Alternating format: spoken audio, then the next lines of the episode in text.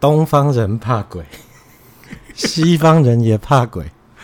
大家好，欢迎收听维勋研究室，我是阿黑。我是博业，嗯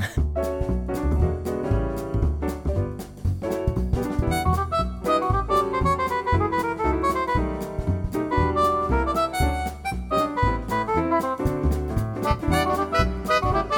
今个天梗我想了很久哎、欸，今天是民俗月 哎，嘛，对我们录音的时候还是民俗月嘛，那我们也是希望说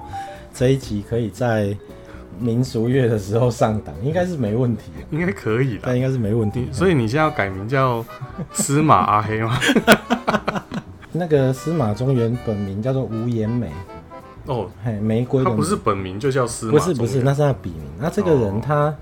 他后来蛮蛮惨的、欸，他怎么查就？是说他他他是一个很有名的作家，啊嗯，然后写过很多的书嘛。对啊，我们对他印象就是一个讲鬼故事的老先生。对对，可是对其实他他写的东西并不只局限于这一些乡野怪谈，哦，哎，他还有写过一些呃，就是之前啊，呃，中日抗战的那一些那故事对啊对对，就是一些乡下历史，故对事对对，然后小人物怎么在这个战争的环境之下存存活的这些故事。对，他他是一个非常有名的作家，他的著作应该有六七十本。哦，真的哦，对对对，他有那个《司马中原大全集》，然后他也出过有声书，嗯有声书就是讲那个可怕的鬼鬼故故事事，然后还放放一些很恐怖的音效。那个我国中的时候还买了蛮多 真的哦，录音带，哎呀、我 估然后他他赚了很多钱之后，哎呃，因为他他太太很早就过世了。是，那他也没有跟他的小孩住在一起，哦好，所以后来他就就是有一个说狐狸精不好听，就是有一个就有一个嗯女的就来慕名而来，然后就开始照顾他的生活起居，嗯然后跟他同居之类哎的，哎，然后到后来就就是把他的财产都骗到自己的名下，真的假的？然后小孩子还为了这个事情去。 高上法法院院吗去控告，然后那个女的还说：“哦，我就是有照顾你爸爸啊，不然你嗯要怎么样？” 类类似这种事情。嗯所以有一句话说什么“人在天堂，嗯钱在银行，子女对簿公堂”，就是这样子、哦。 对，财产要好好规划。太惨了，太 惨了。那嗯为什么今天要讲这个呢？哦因为我我今天过完开头就要来一个 中国人怕 鬼，西洋人也怕鬼。对，因为我们我们要首先我们先感谢一下那个祥盛国际啊、对，它提供了我们节目一整个系列的格兰蒂，嘿 g l e n s c o d i a 嗯，的这个酒厂的酒，要让我们来做品饮时间。嗯，那因为它提供的酒款还蛮多的，哦所以我们可能要拆成两到三集去做。嗯对，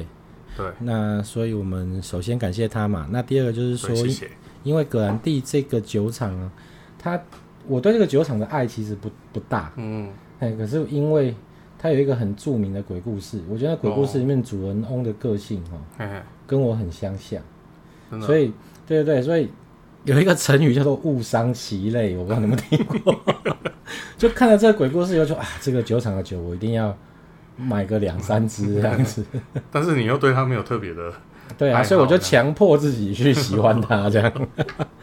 好，所以呢，我们就刚好趁这个民俗月的时嗯候就应景，我们就来讲，因为其实这个灵异的东西哦，好像并不是只有东方人喜欢，哦，嗯真就的西哦，方人也是有很多这一类的传说。嗯哎那在苏格兰威士忌的这个、这个这一块里面哈，哦其实有名的鬼故事大概应该有六七个。嗯，对，可是我讲两个我最喜欢的，好，所以我们就是上一次我就说我要讲两个鬼故事。对，好，那我们就先开始 讲。好，那大家请听众在听的时候把灯关 掉，拿一个手电筒从自己的下巴往上 打光。我们录音有需要吗？我们不用啊。好，好，那好第一个呢，就是嗯这这两个鬼故事是我我听过以后印象最深刻的。哎，第一个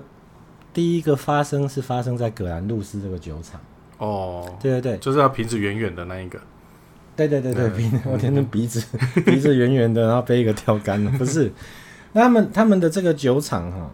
就葛兰路斯这个酒厂，它的北边有哎，一个山坡地，嗯那山坡地上面是一片墓园，嗯，就是西方人的就是埋葬土哦葬就的是墓电园，影里面会看到那种，对对对，然后这个墓园里面呢，就有发生过一些可怕的事情，在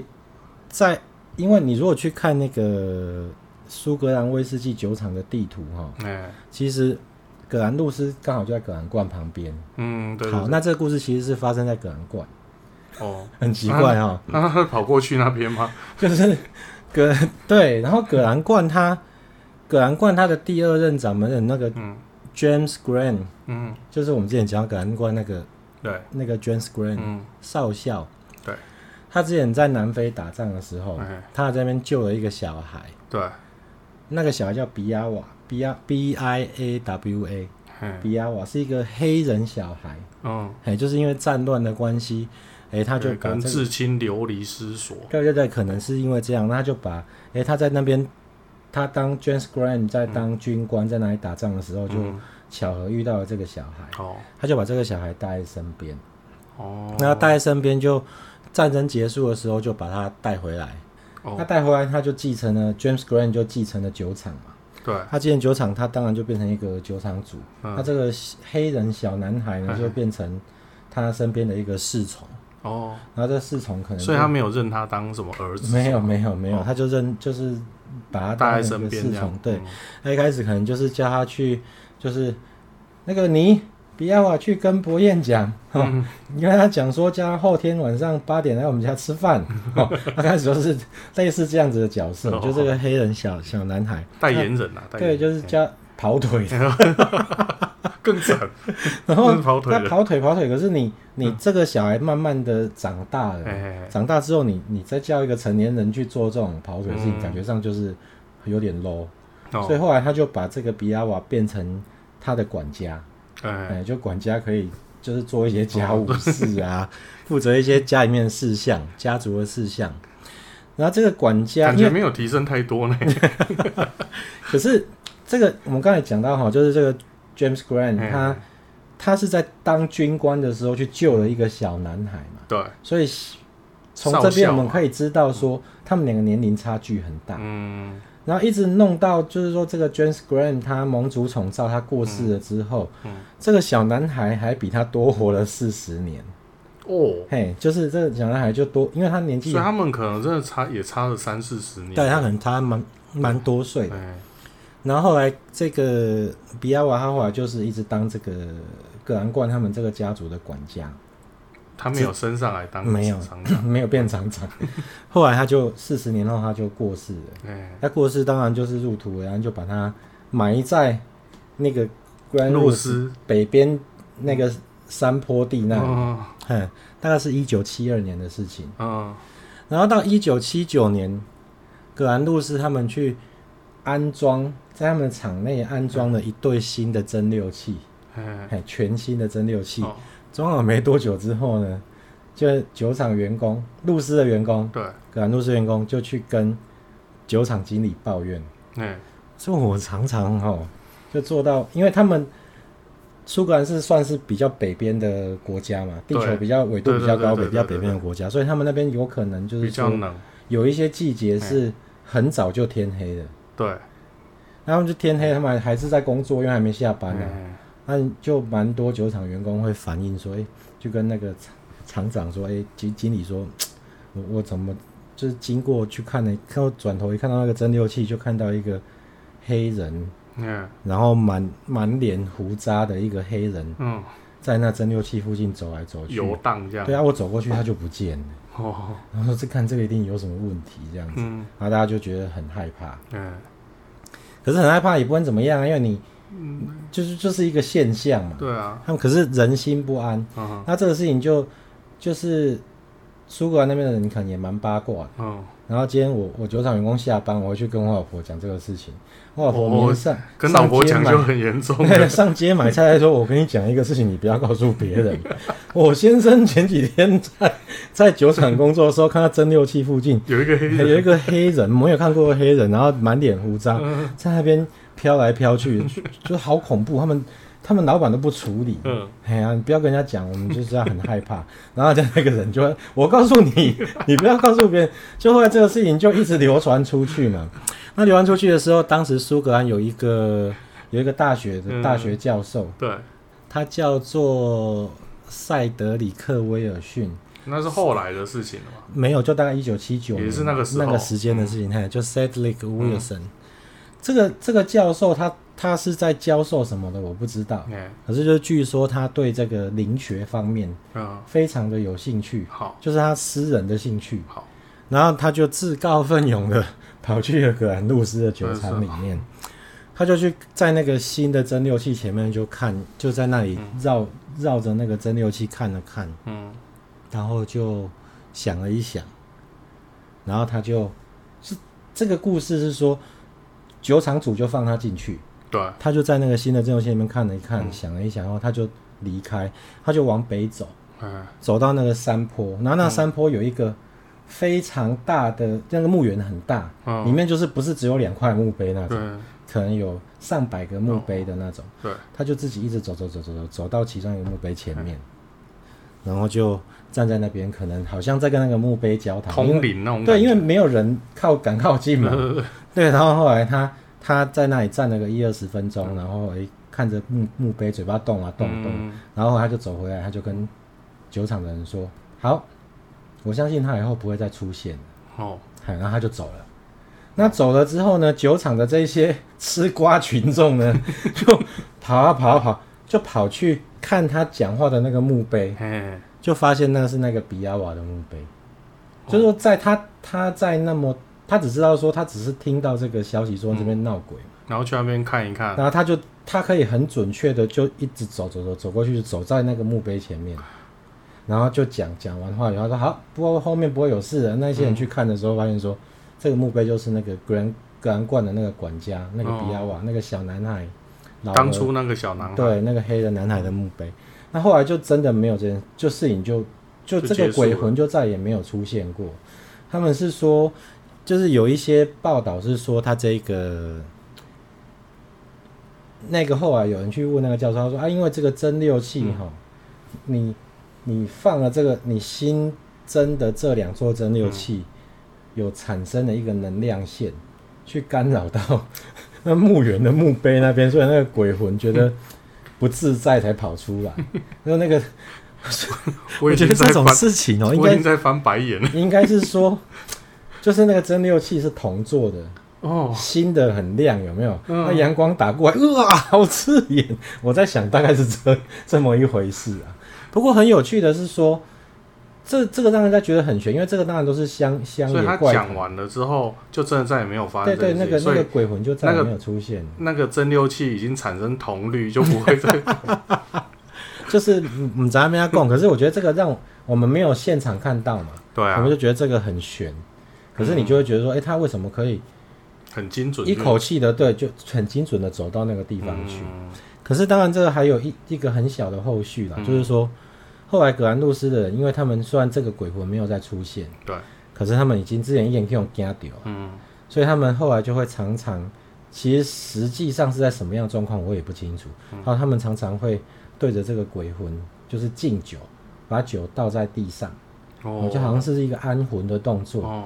那就特别还去把蒸馏出来的酒去对拿到墓园去给他敬酒，那、啊、这个就很麻烦，就是说，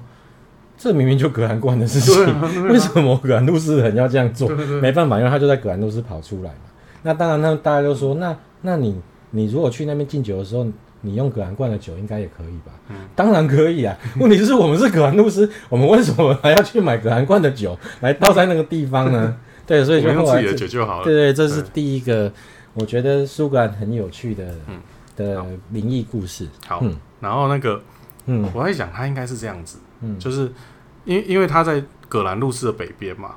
但是他葛兰冠在葛兰路斯的南边嘛，嗯 所以他每天他的灵魂还是想要回去厂里面看看 嘛，所以他每天都还是要经过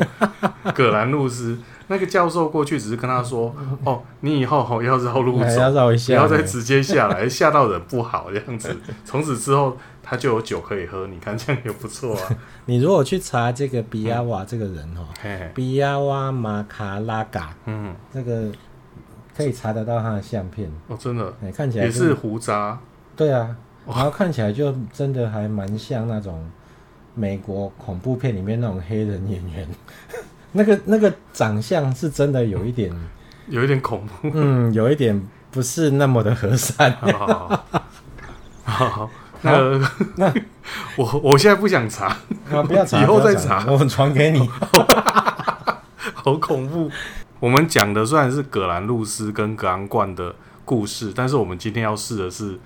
葛兰蒂的酒对，对对，哎葛兰葛兰蒂的故事，对对对对我们就下下一一集再讲。对对对，对对对我们，哎、我们今天为各位试饮葛兰蒂的双桶跟葛兰蒂的十五年。对啊，这个双桶跟十五年很特别哦，两支都是四十六趴对哦，跟一般的市售的四十趴，酒精度，酒精度它是比较高一点的。嗯，它这个就是嗯 double cask，它就可能就是先，通常会叫 double cask 哈，嗯，它就是正常有两种做法，嗯，第一个就是说，它是先放在这一批酒，它是先放在全部都放在波本桶里面，嗯对，然后放了若干年之后，再移再把到，它倒到雪莉桶里面继续陈年，这不就是过头吗？对啊，可是这样也是叫 double cask，因为你用了两种类型的的桶桶子嘛，哦，就是所以就是听众可以看到，就是说，比如说我们像我们吃到的百富，哎，百富十二年也是 double 对 cask，可他们做法又不一样。对，百富的做法是，这一批酒放在波本桶里面，嗯一批酒放在雪莉桶里面，嗯时间到的时候就把这两这两个类型的桶子拿出来勾兑在一起，然后哦，稀释以后装瓶，嗯这样也叫 double cask 嘿。我们印象中，只要是它这个整个制酒过程中的酒款，它有经过两种不同的桶子的话，它对就算是 double case。对，就可以叫双桶。哦，依依照我对它的感觉啦，然后嗯我都我们因为我们还没有喝嘛哈，对那以前喝过它的感觉，我觉得它的味道都比较偏向于有一点，诶、姜汁的味道，嗯，然后呃香草味道很重，嗯然后果香味偏果香味的东西，对对对对对。嗯，但是这一支呢，我还没有试过啦，所以我们等一下可以来试试看。对，好，那我们来试试看今天的格兰蒂嗯，双桶。那我们很久没有出现的这个 神器呢，今天终于出现了，因为它一直放在我们放麦克风的 地方，然后今天终于翻出来， 我们好久没有出现都忘了。记了，对啊对对，今天把它拿出来试。忘记使用对对对，正常来说，哦，一个哦，这个很完美的可以搭配。如果是如果是一看一个酒厂哦，像为什么麦卡伦哦，这些都是我们今天喝的都是所谓的常态品，或者嗯说它是常态贩售的一个大量生产的商品。嗯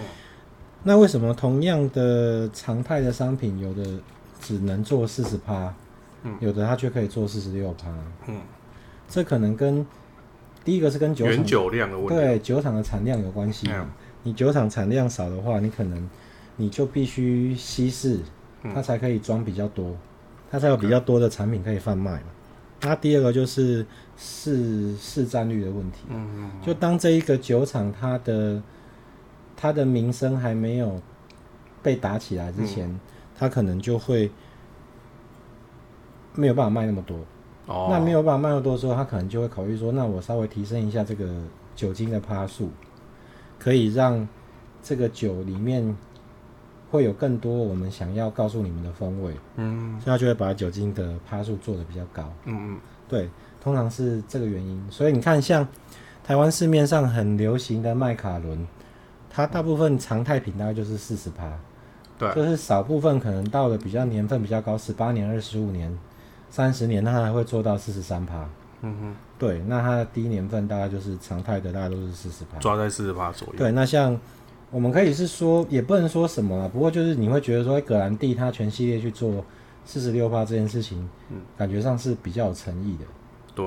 对啊，就是因因为为毕竟它要用比较多的酒精，原酒，对对它对，酒精对他们来说就是钱嘛。对啊对啊，那我还有一个更有诚意的，嗯，就是我之前前两前几集也有提到，嗯有一个叫葛兰盖瑞，之前叫嗯威露，嗯它是三得利旗下的一个酒厂，嗯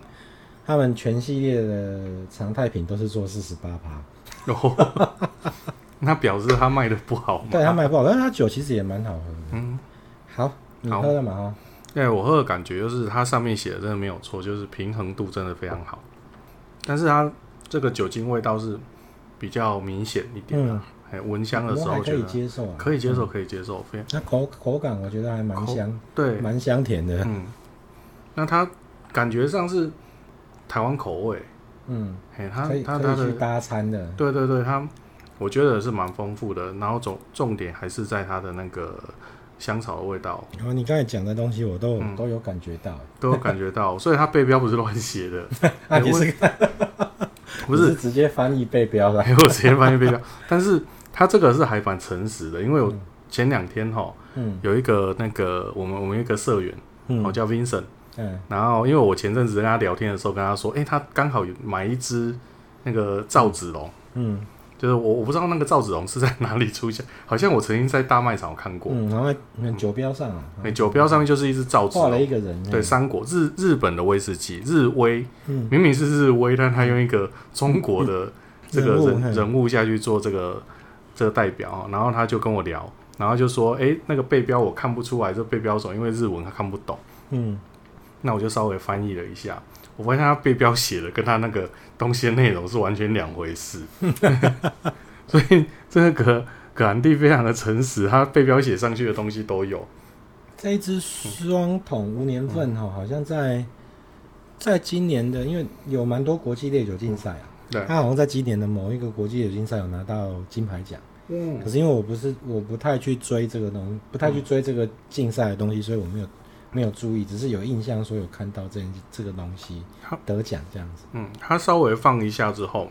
嗯，因为我们是新酒开瓶，对，就刚刚才打开，大概才放不到十分还不 钟。感还不赶快感谢一下干爹，感谢干爹 Vic，还有这 个祥盛祥国际盛这样。祥盛国际哦，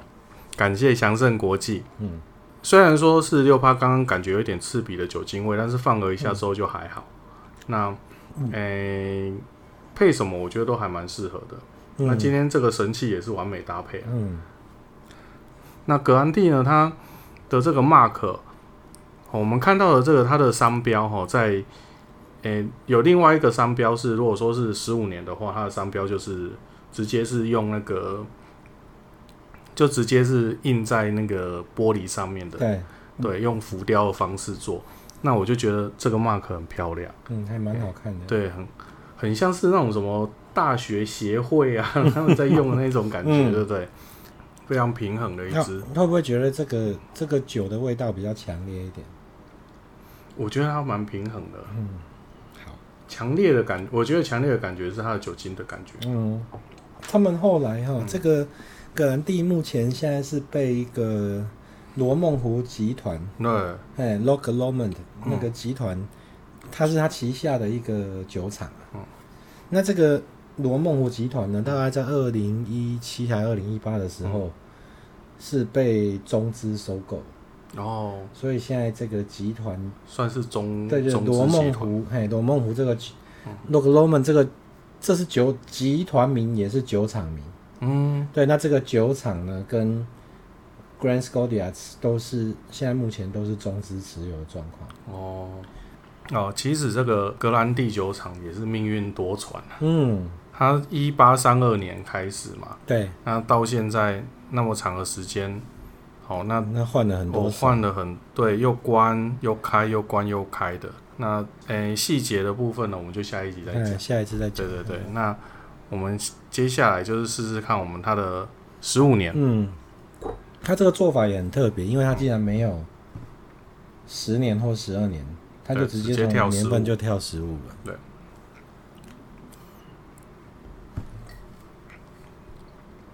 那十五年呢，它也是非非冷凝过滤，对，对，然后这个也是标榜哈、非常丰富的风味，嗯然后非常柔顺的口感。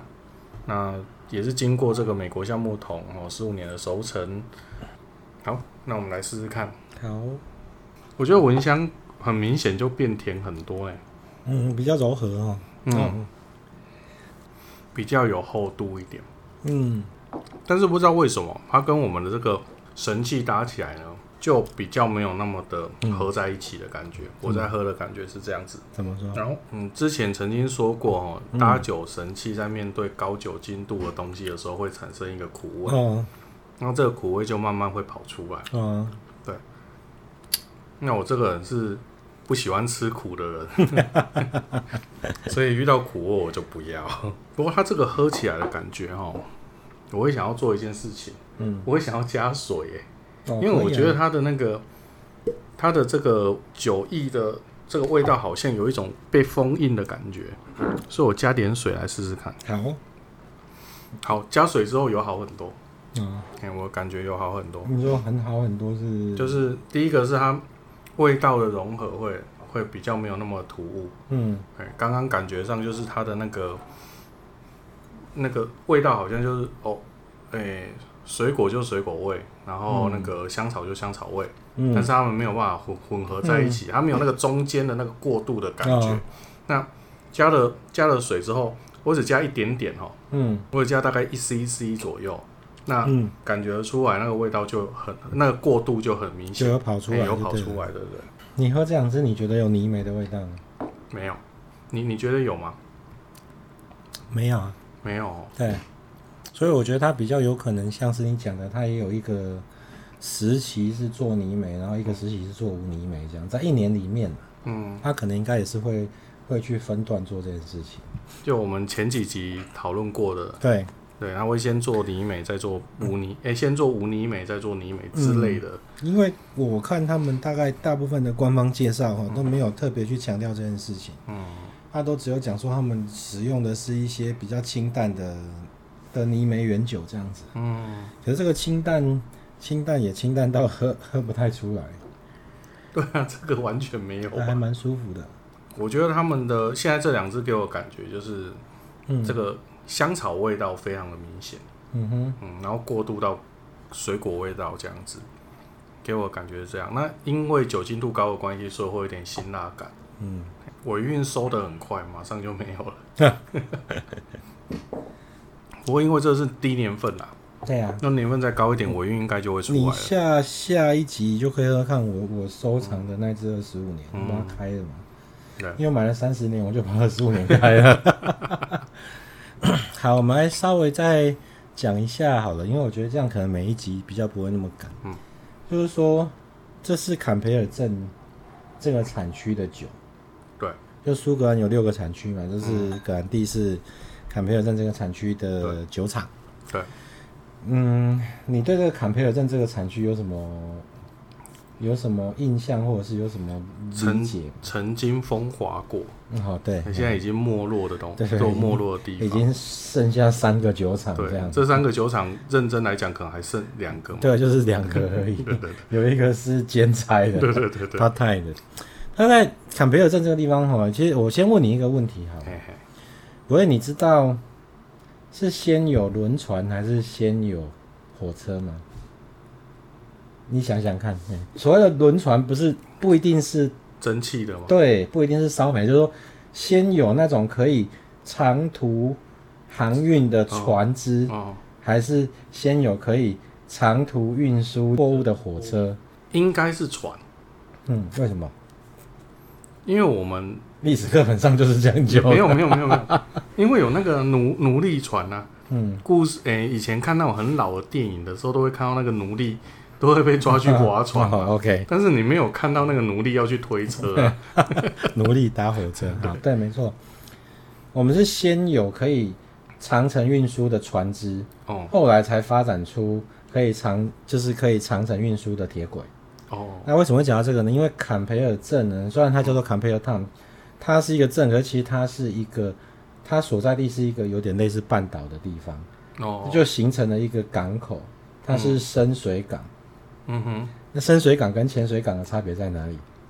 可以停的货物量多对，就是少？停的船只吃水，嗯吃水的深度嘛。对对对对，你可以，你深水港就可以停比较大艘，可以载运比较多货物的船的船。对对对，哎，那坎培尔镇那个时候，就是因为这个地理环境，嘿，所以它就它就有一个很发达的航运，所以它就形成一个人潮聚集的一个镇。嘿，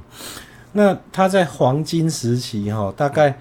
就是大概在西元一八叉叉年的时候，最多最多啦，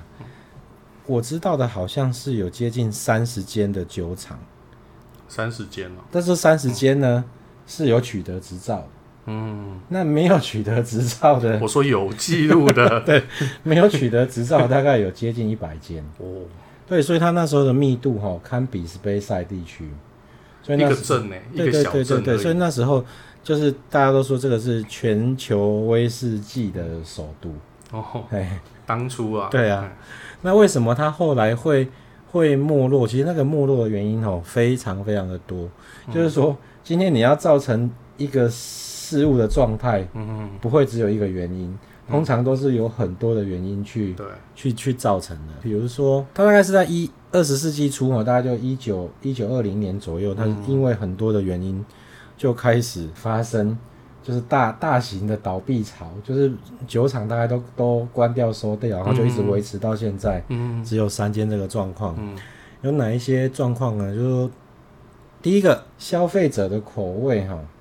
改从变对从这个坎佩尔镇，我刚才为什么会突然问你说，你你觉得这个酒味道强不强烈？嗯，因为我觉得它坎佩尔镇的酒，他们都有一个说法，就是说他们他们的这个产区的特色就是、他们的酒喝起来都比较油腻，嗯，它油。就是所谓的油腻，就是说你口感可能会比较黏厚重一点。厚，而且粘稠，哦哦哦，酒一喝起来它凉。嗯哎、不是那种很清爽、很轻盈的那种感觉，油腻。嗯第二个就是说，他们的酒通常都蛮强劲的，嗯就会让你觉得这个酒入口说，哎、它感觉还蛮凶猛。嗯，个性强烈。对，那可能是因为这个都是四十六趴的嗯标准、标准酒精度的产品，所以可能没有那感觉。我们后后面会有单桶原酒，嗯会有它的它的 Victoriana，就是也是无年份的原酒。嗯然后还有酒精度稍微高一点的二十五年，你到时候可以再试试看。好，回回到刚刚那个话题哦，就是他们说消费者的口味已经改变了，嗯我觉得这也可以理解。可是至于那时候是不是真的改变，我们不知道，对，可不可以理解？你大鱼、大鱼、大肉吃久，你嘛想要吃青菜嘛。对啊对啊，所以他们那时候就是说，哎、消费者的饮用威士忌的消费者，他们的口味已经偏向史杯赛那种轻盈的嗯花果香，嗯而坎培尔这边这边就比较没有人喜欢嘛。嗯，那第二个是那个时候还有很多调和式的威士忌，哦，可是，在一九一八跟一九二四年的时候，英国政府有调两次，都把酒税把它调高。哦，那他们它打击很大，对，然后他们附近有一个煤矿，因为那时候的威士忌蒸馏都是使用煤矿，就是燃燃煤去嗯生产。热能热源产的生热取源得嘛来源，对，那时候煤矿，他们附近的那个煤矿也已经被开采一到空快，哎，开采到快要没有，所以他们便只能从外地去进这些煤矿，那相对的成本就又会提高嘛。嗯，对对对，好，然后再来美国禁酒令，哦，这个对对，当美国那些家庭主妇们纷纷的去要求说，政府不可以让我们家的男人喝酒酒，鬼老公，对对对，那你发现禁酒令的时候怎么办？出口就困难。对啊，对啊，所以你你这个港的水再深都无济 于事，你东西就出不去。对，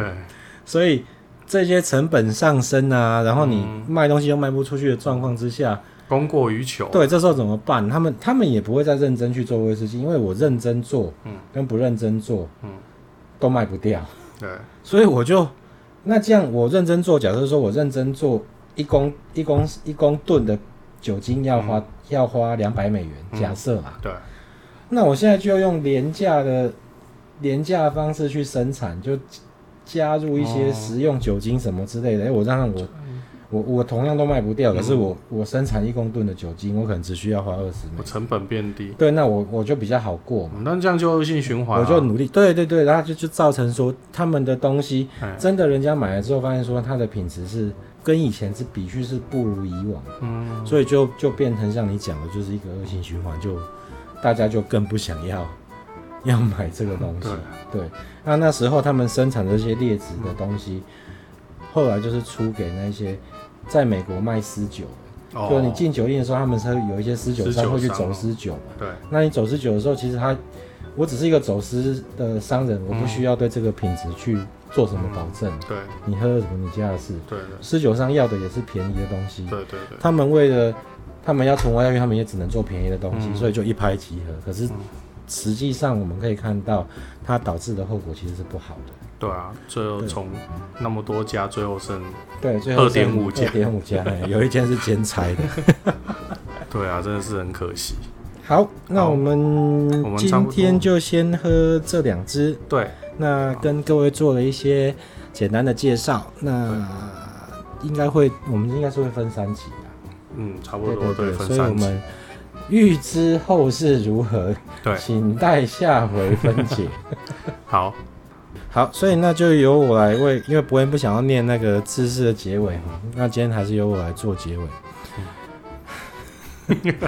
东方人怕鬼， 西方人也怕鬼。好，大家好，我们 我去研究室这一集就这样结束了。那在最后一样要提醒您，喝酒不开车，安全有保障。未满十八岁，请勿饮酒。那我们下次见喽，哦拜拜拜